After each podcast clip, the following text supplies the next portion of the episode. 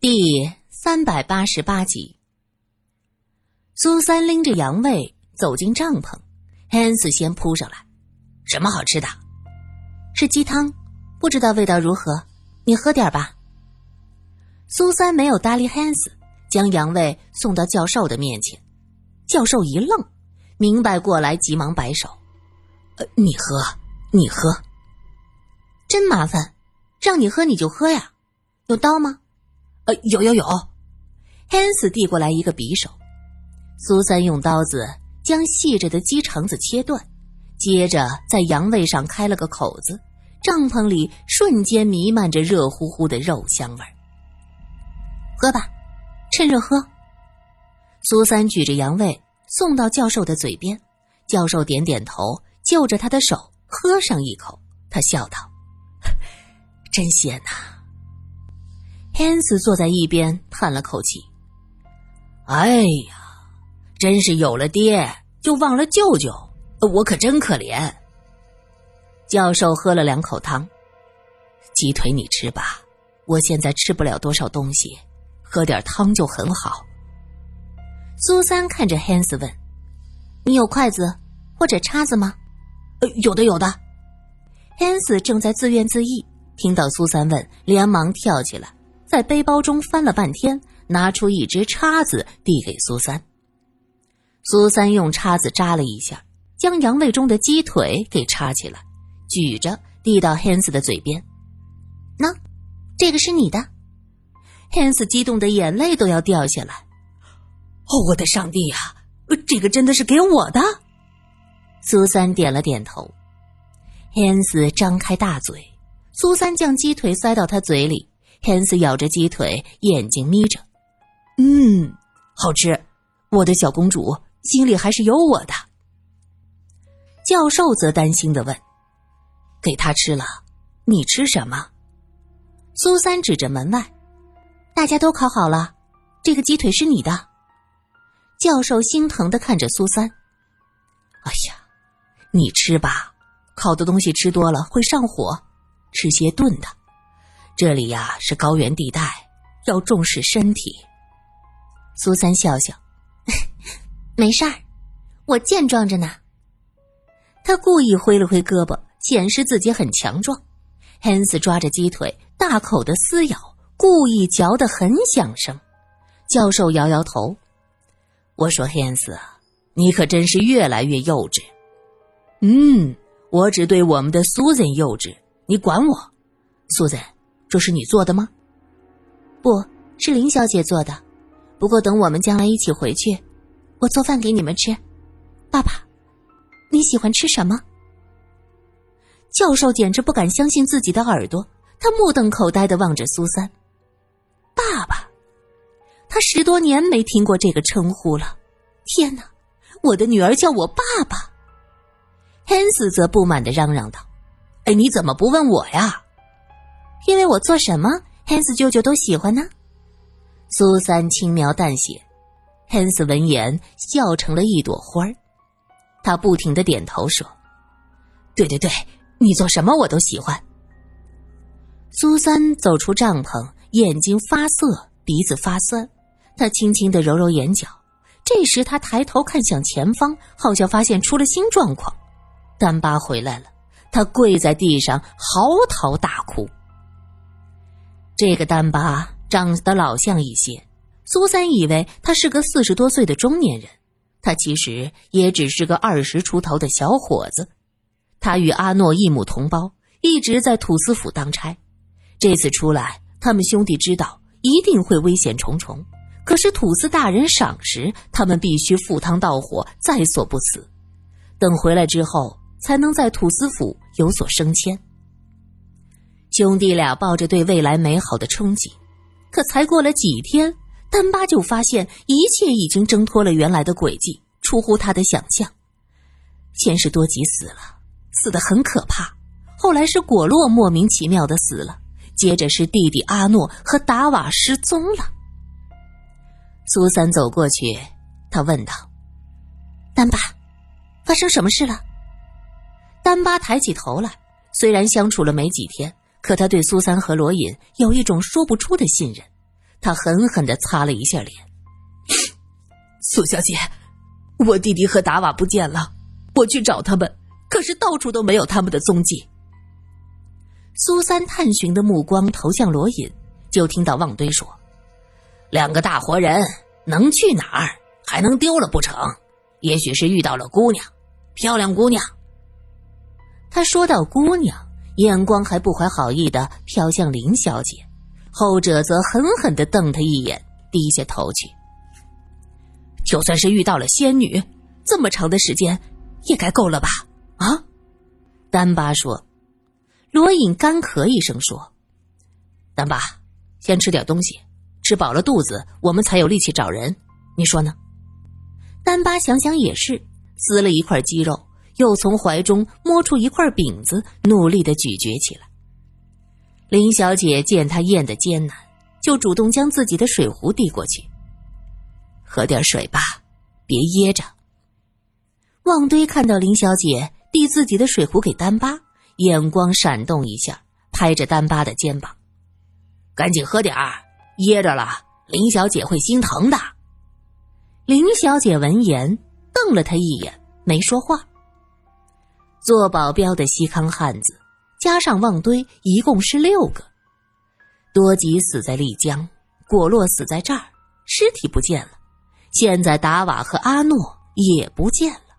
这六个人里，就只剩下了旺堆和丹巴。每个人的心都是沉重的，可是大家都经历多多，知道现在不是伤春悲秋的时候。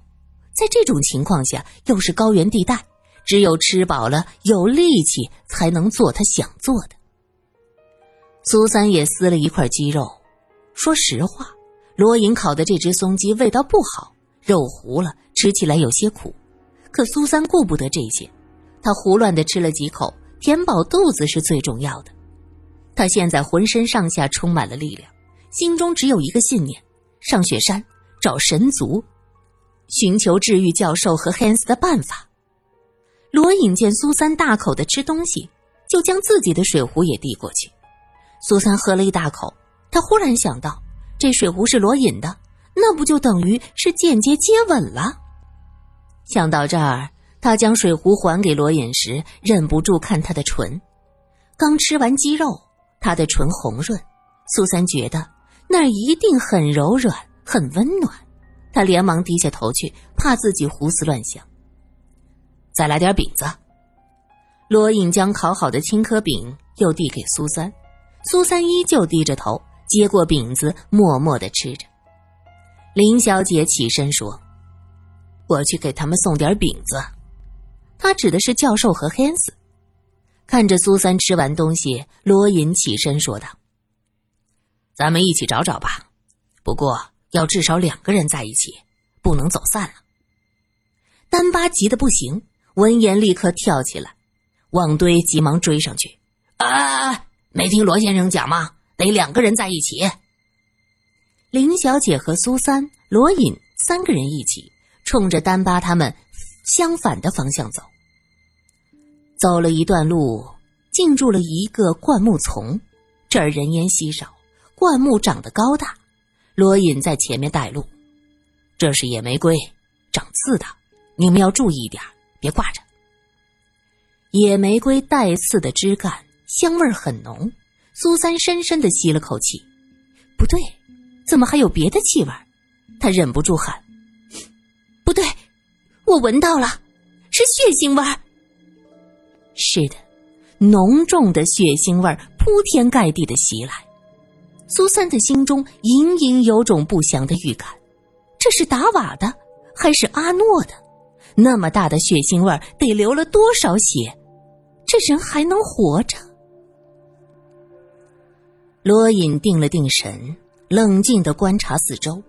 这一块空地被灌木丛包围着，中间的那一块是草地。深秋时节，草已枯黄，因此那木架子周围的点点血迹是愈发的触目惊心啊！枯黄、殷红、焦黑，这一幕幕都在提醒着罗隐，这里和达瓦有着千丝万缕的联系。罗隐已经断定，这些。是人的心脏，准确的说是达瓦的心脏。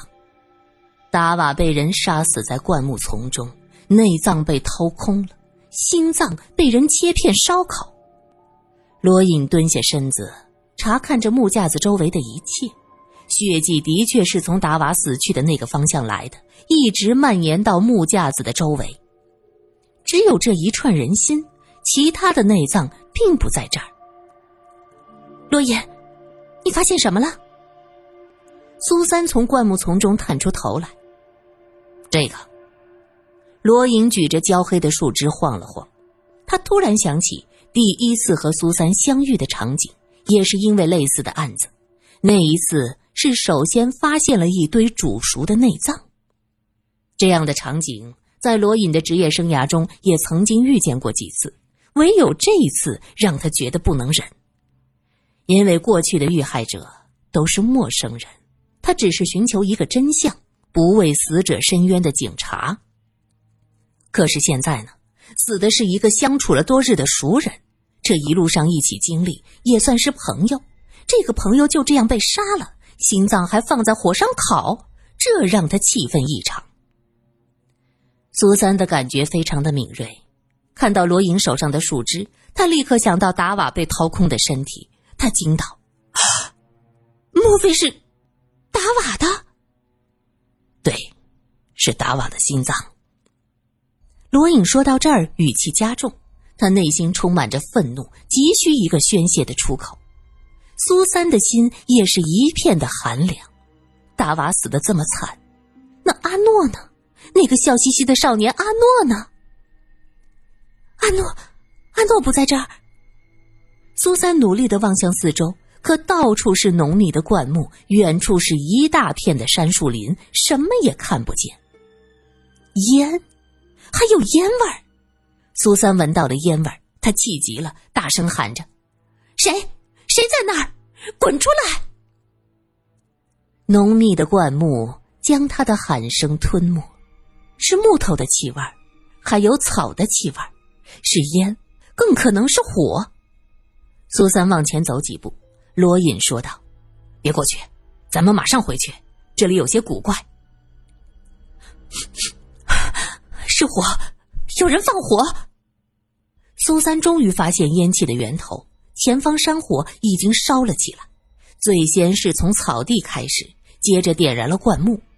现在是深秋，草木大部分枯黄，这火逼波逼波烧起来极快。罗隐大惊失色，拉着苏三就向来时的路跑过去。来路都是野玫瑰丛。罗隐一手拎着那串心脏，一手护在苏三的头上，帮他遮挡着那些扑面而来的树枝。那些树枝上长着细细的刺，罗隐的手被刮破，斑斑点点扎满了伤痕。他已经顾不得，只想护着苏三赶紧离开这儿。怎么了？林小姐守在达瓦的尸身边，还在念经。看到两个人惊慌失措的跑过来，她大吃一惊：“快走！”山火，火烧过来了，快走！可是，可是达瓦怎么办？达瓦是个壮汉，身材强壮的很。罗隐想了想，胡乱掩上达瓦的藏袍，将他背在背上。苏三有些感动，他没想到罗隐能为一个普通的粗鲁汉子做这些。罗公子背着一个满身是血的尸体，这在过去是做梦都不敢想的事儿啊！可是现在呢？罗隐来不及多想，就这样连背带拖就走了。苏三和林小姐紧紧相随，山火烧起来非常的快，因为有些火焰根本就不是人眼所能看见的，他们藏在地上厚厚的堆积物里，有时候看着地上的落叶没什么不同，可是，一旦跑起来就会冒出火星，火借风势，风助火威，越来越大。在他们身后，红彤彤的山火已然烧旺了起来。苏三甚至可以感觉到那灼人的热浪。林小姐用力一推，将苏三推到她前面。她想得很清楚，自己年近四十，过去残酷的生活摧毁了她的容貌，她希望能保全苏三。三个人跌跌撞撞从灌木丛中冲出来，这边的火光和浓烟已经惊动了附近的牧民。有牧民骑着马，扛着铁锹奔过来，看到三人冲出来，一个人还背着个藏人，也顾不得质问是谁放的火，连忙跳下来就开始挖地。原来这山火烧起来要挖出隔离带，否则是没有办法的。这些人有的挖地，有的拽着树枝用力的扑打。万幸这灌木丛只是一小片，烧到边缘，那草皮竟然没有继续烧起来。在大家的努力下，火势渐渐的小了。达瓦，旺堆和丹巴跑过来，看到躺在地上的达瓦，大声的喊着：“他死了。”罗隐平静的说着，他背了达瓦的尸体一路，累得坐在草地上，他再也不想动了，身上血迹斑斑。怎么会着火？有人用生硬的汉语问。林小姐用藏语解释事件的起因。旺堆和丹巴蹲在地上流着眼泪。丹巴突然站起来：“阿诺，阿诺在哪儿？”我们只发现了达瓦，没看见阿诺。罗隐指着地上的树枝说：“这是达瓦的心脏。”旺堆惊呆了：“心脏？”救火的牧民听林小姐大致讲述事情的经过，有几个牧民交头接耳，又对着林小姐指手画脚，像在说什么很严重的事儿。他们在说什么？苏三问。丹巴的神情突然激动起来，嘴唇哆嗦着说：“他们说。”可能是触怒了山神爷，山神爷是要吃人的心肝肺的。